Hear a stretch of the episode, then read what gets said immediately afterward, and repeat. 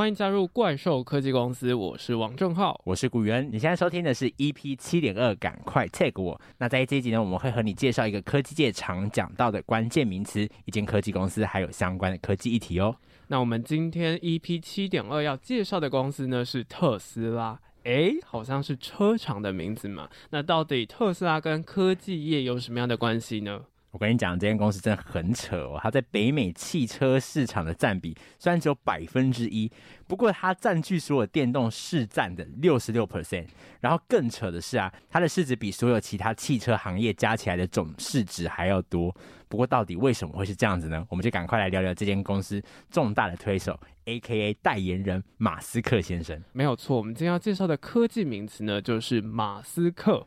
那首先，我们就先澄清一下，马斯克不是马克思啊。但这个人就真的是已经出现在新闻头条这么多次，应该是不会认错啦。而且啊，如果你有在看漫威的话，其实呢，他就是钢铁人的原型哦。嗯，不管你是因为推特收购事件认识到马斯克的呢，或者是你还知道他有创立 PayPal、特斯拉，还有 SpaceX。又或者是说你其实压根儿就不认识他，没关系，我们这周赶快来带你快速了解这个人是什么样特别的存在，绝对不是年轻富豪的代表而已哦。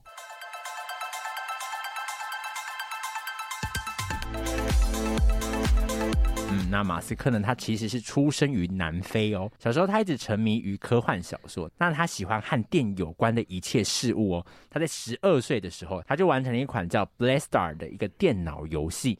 是有关于外太空大战的主题，而他靠着这款游戏为自己赚到了第一桶金。那他在十七岁的时候啊，马斯克他就搬到了加拿大去学习物理还有经济学，并且他继续前往美国深造。不过很特别的事情啊，是马斯克他在拿到斯丹佛的 PhD 之后，两天便决定辍学了，然后还成立了自己的公司，也就是 Zip2，一个在线的报纸平台。嗯，那这一个 Zip Two 呢，其实是他和他弟弟合作完成的一款电脑软体，主要是为新闻媒体提供线上的城市导航和指南资讯。那 Zip Two 的启动资金呢，只有两人父亲资助的两万八美元而已。然而，后来康柏电脑却以三点零七亿现金加上三千四百万美元的股票期权收购了 Zip Two 哦。嗯，那个时候的马斯克啊，其实他就已经决定了，他未来想要涉足三个领域进行发展，分别是网际网络、再生能源，还有太空科技。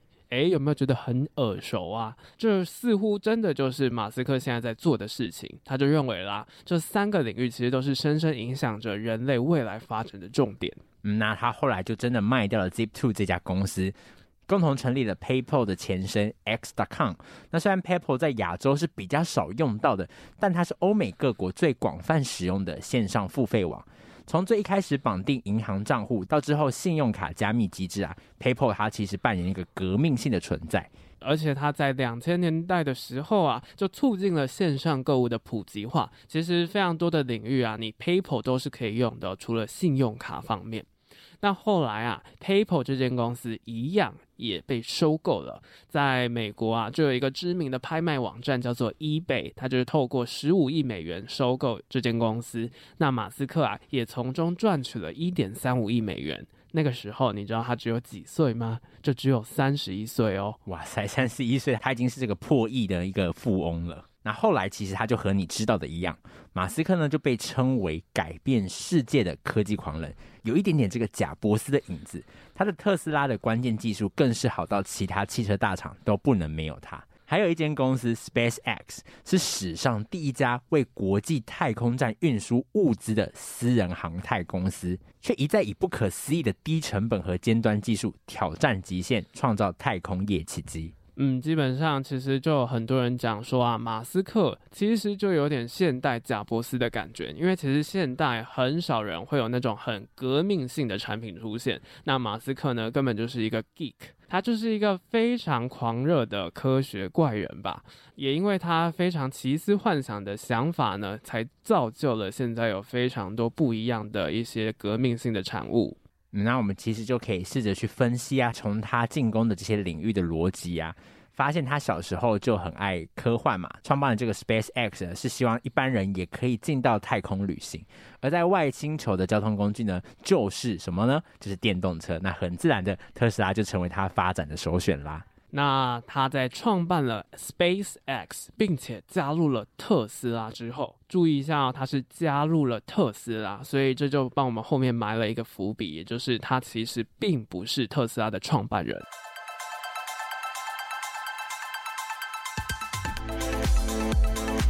那回过头来来讲，他其实，在加入特斯拉之后啊，一个星期大概有八十到一百个小时都在工作，换算下来啊，其实大概有几天都在工作呢？那其实换算下来，他一周啊，七天里面他有四点二天。完全都在工作哦，哇，真的是很夸张。他自己也有就讲过一句话，就是说，如果别人一周有四十小时在工作，但是啊，你却花一百小时在工作的话，就算大家都是在做同一件事情，你还是会在四个月内完成他们一年才能完成的东西。也就是因为这样子的效率啊，所以才让马斯克成为了和别人非常不一样的人。其实用一个比较这个通俗的说法，他就是这个工作狂啦。那其实这个天才跟疯子啊，往往就只有一线之隔。成功与失败与否呢，也就是在于生活方式的一种抉择而已啦。嗯，也就是他选择透过这样子疯狂的方式去改变了这个世界。总之啊，他就是透过跨领域的形式，他挑起了五大产业的革命，像是商用太空领域啊、全自动驾驶领域、超级高铁。家用电池，还有一个很特别的概念，就是植入式脑机一体，也就是会把晶片去植入到你的脑袋里面，就好像是脑袋里面有一个电脑一样。其实这些领域呢，都让人感到非常惊艳，因为就是因为啊，马斯克他专注的方向呢，都是他有兴趣的领域，而且是在对的方向，从最根本的真理，然后从本质去进行思考。嗯，那他就一句名言，非常值得我们努力哦。就是可以失败，但绝对不可以放弃。如果有兴趣的人，可以听完这一集之后呢，找一本书叫做《钢铁人马斯克》这本书来看。那接下来呢，我们就来见证一下特斯拉这个帝国的崛起吧。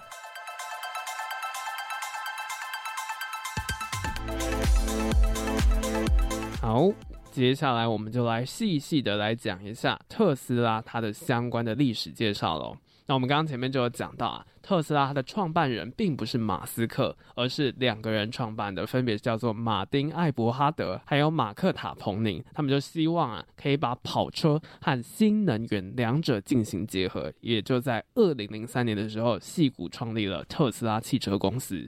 那这家公司啊，大家应该会觉得它的名字其实还蛮熟悉的吧？它其实呢，就是要纪念这个物理学家尼古拉·特斯拉。诶，大家知道他是谁吗？嗯，应该真的很多人会知道这这个人是谁吗？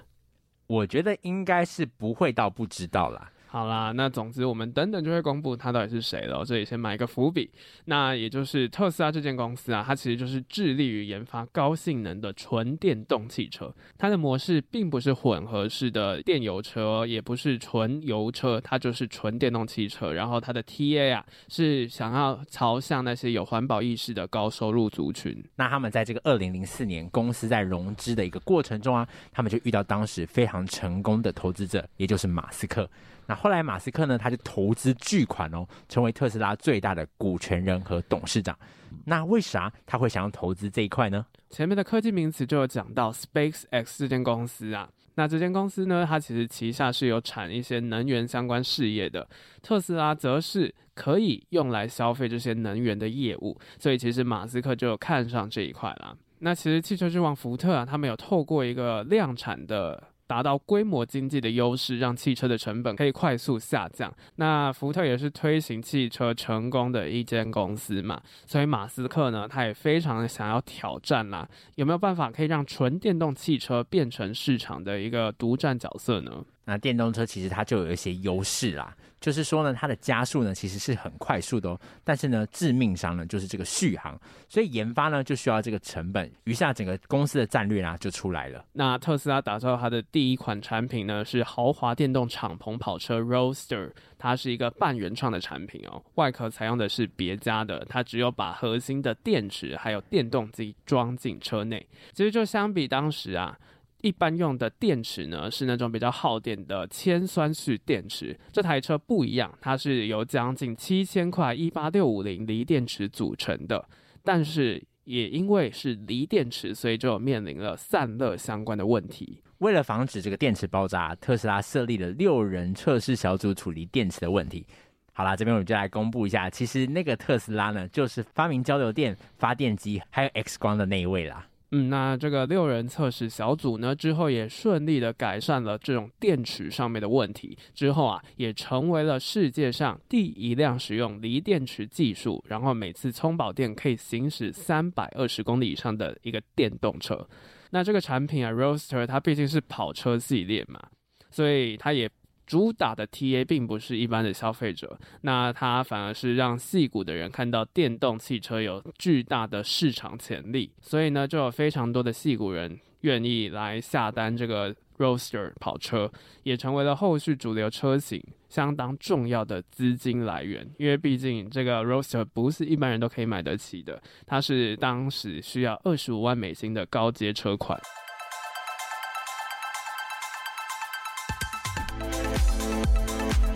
过，汽车的研发是需要投入相当的资金的，再加上这个估车成本估错了。这个二零零七年，马斯克的 SpaceX 火箭三次发射都失败，也烧了很多钱。那其实马斯克就面临了一个资金的短缺。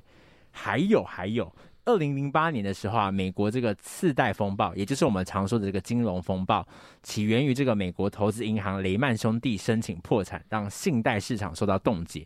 使得特斯拉资金募款呢也受到了困难，那交车的状况呢就变得非常糟。嗯，当时的 Roadster 啊，尽管是有一些矽谷的名人下单了，还是面临到那种延迟交货还有出货上面的问题。于是啊，成为第四任 CEO 的马斯克啊，他决定把自己手头剩下的四千万美金全部都投入特斯拉。虽然他已经快破产了，但是他是有钱人，自然还有四千万美金。所幸啊，第四次的 SpaceX 火箭发射终于成功了。那因为成功了，就还得到了 NASA 的挹注。而特斯拉的投资者呢，也同意开始提供特斯拉更多的资金。嗯，那到了二零零九年的时候啊，特斯拉对外发布的 Model S，则是一辆全新开发和设计的纯电动跑车，铝制的车身，最大里程可以达到四百八十公里，价格呢是。五万七千四百美元，也是掀起了这个热潮哦。但外界呢，一样是对它是否能够量产产生怀疑。那到五月的时候啊，梅赛德斯宾士集团呢它就出资五千万美元要收购特斯拉的十 percent 的股份。还有在二零一零年初的时候，特斯拉正式的上市，并且他还拿到美国能源部四点六五亿美元的贷款呐、这些事情啊，才让特斯拉的财务状况稳定下来。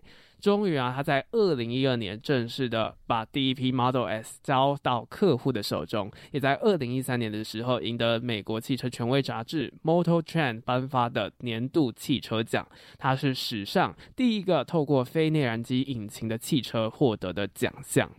嗯，那后来特斯拉发布了一款全尺寸的七座纯电动 SUV Model X，那它搭载的跟 Model S 一样的动力总成，但后门呢采用夸张的鹰翼门设计，是相当前卫的。嗯，就是真的是跑车的那种感觉啊。那后来啊，在二零一三年五月初 Q One 他们终于首次盈利之后啊，股价也涨了八成，然后市值也正式的突破了百亿美元。嗯，但是除了这个纯电动车之外，特斯拉也为其他汽车公司的电动车提供电池等零件。这种多颗电池能源管理的技术啊，是特斯拉的优势所在。在二零一四年七月呢，特斯拉和松下合作，在美国建设锂电池工厂，以满足自己的锂电池需求，并降低锂电池的成本。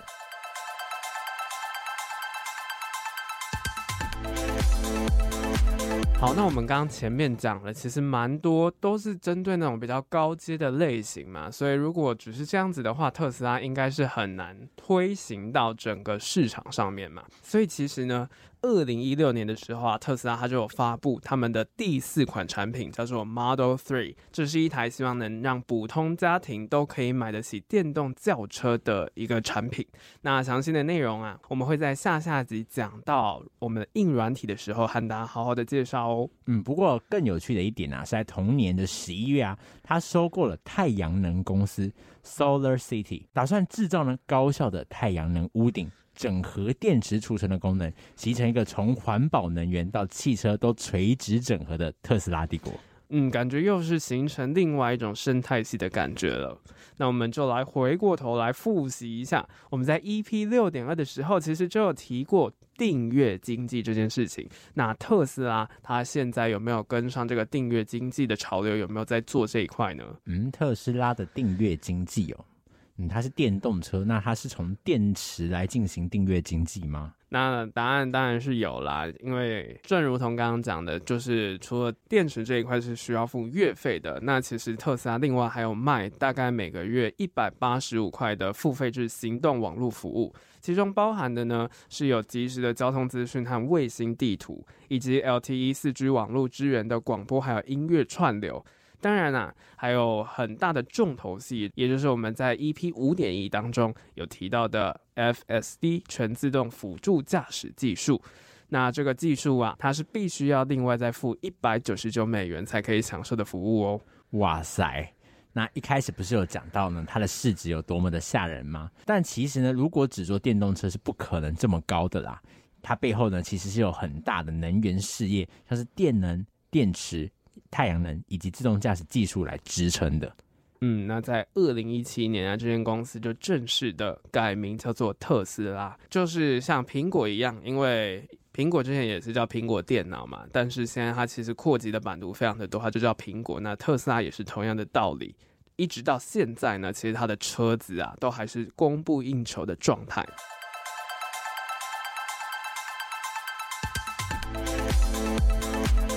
那特斯拉会这么成功呢？除了是有一个很好的一个产品之外呢，其实呢，它跟这个中国的关系也不错哦。那这个中国呢，是它仅次于美国全世界最大的市场，产能甚至有一半是出自于上海的。嗯，那这就不得不提到特斯拉的海外发展了。不知道你有没有听过，在二零一九年的时候有盖好的上海超级工厂。那这个超级工厂在上海呢，是为了要来供应大中华市场还有欧洲市场的。另外啊，在二零一零年的时候，马斯克他也宣布对外要向一般大众消费者交车，而且还启动了中国制造 Model Y 的一个项目。那尽管啊，这个中国其实它内部也有超多的车厂在做电动车，而且根据这个日经中文网，其实二零二一年销售前十名，第一名是特斯拉，而中国在这样子的排行榜里面就占了五名呢。但是特斯拉是唯一没有库存的电动车制造商。嗯，也就是说它的整个量产，它的整个量能方面真的是非常的强劲。至于台湾市场啊，今年呢，一到三月啊，特斯拉其实也有非常明显的增长，就卖出了高达两千两百九十九辆车，在整体的市占率就达到了二点二趴，相较去年同期成长幅度也高达七成以上。那特斯拉除了卖车之外，其实要让车子能够充电，其实也是很重要的一个议题。那从这个二零一四年四月的时候啊，特斯拉就在中国大陆建设他们的第一个超级充电站。特斯拉在中国大陆的超级充电站以一年五十到一百座的速度建设。那在台湾呢，有十七座的超级充电站，而且台湾呢，它会是亚洲第一波引入第三代超级充电站的地区之一。那其中有一座已经在二零二零年的时候就有在台大启用了。那现在呢，台湾的特斯拉车主，如果你想要使用超级充电站呢，那个充电的费用啊，依据你的时间和地点呢，每度大概是七到十二元新台币，并且是浮动计价的。那此外呢，特斯拉强在它的自动更新系统啊，可以把最新研发的智能驾驶技术呢，自动下载到每一辆特斯拉汽车上，那颠覆了人为的更新传统方式。并且有别于传统车用荧幕多透过自家较难用的一个显示器，或是透过 Google Auto 或 Apple CarPlay 的形式镜像投影，必须要透过同步控制手机来使用车用的荧幕了。特斯拉特别和智慧型手机进行脱钩，有自己的封闭型汽车平台，然后透过定时的一个韧体的更新，持续去创造服务的价值。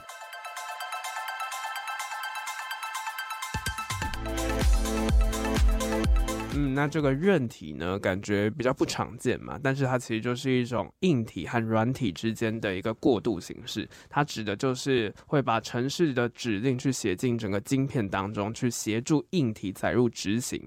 那就是刚刚讲的，就是整个软硬体之间的桥梁。大家这样想就 OK 了。那这种透过韧体更新的方式，就是一个让特斯拉跳脱手机的另外一种商业思维。毕竟特斯拉和以往汽车制造商做法真的是有些许的不同，不把卖车和车用消耗品这些硬体当做主要的获利模式，反倒是多了这些订阅的软体，更甚至是经营太阳能发电的充电所，也进攻能源市场。而且因为特斯拉有自己的一个平台，掌握许多用户的数据呢，还可以持续发展像是保险啊、车用 App 商店等，可能打造这个继电脑、手机以来非常不一样的一个商业模式。嗯，不过在价格的部分啊，就没有这么的好了。根据 CNBC 的报道啊，特斯拉其实就有在今年二零二二年九月开始，针对他们的 FSD 的售价就有调涨了百分之二十五。北美地区的售价其实就有调涨到一万五千元美元，算是蛮贵的。不过啊。整个订阅制的费用是否跟着上涨呢？其实马斯克目前也没有很明确的说啊，但是他就有讲到是说，在整个 FSD 的更新上面就会有非常多城市码的改变，是之所以特斯拉调整整个 FSD 售价一个非常重要的因素。那到底这个特斯拉的 FSD 有没有竞争力呢？看他们敢不敢涨价，其实就蛮清楚的。如果是一套没有办法提供价值的系统的话，怎么可能一路涨价？现在已经涨到一套要四十五万台币了呢？那市场永远会说话，特斯拉的车主们也不是笨蛋嘛。